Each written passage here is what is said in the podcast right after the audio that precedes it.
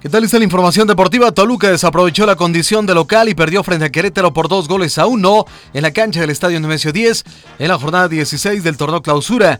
Toluca se puso al frente en el marcador con el gol de Fernando Uribe a los 39 minutos de cabeza. Sin embargo, Querétaro le dio la vuelta al marcador con los goles de Camilo Zambeso a los minutos 65 y 87.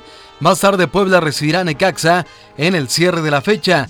En la jornada 35 de la Liga Española, Osasuna y Deportivo empataron a dos goles, Betis perdió ante la vez por cuatro goles a uno, e Ibar venció a Leganés por dos goles a cero. El Frankfurt desaprovechó los últimos minutos y perdió frente al Hoffenheim por un gol a cero en la jornada 31 de Alemania. El mexicano Marco Fabián disputó los 90 minutos con el Frankfurt.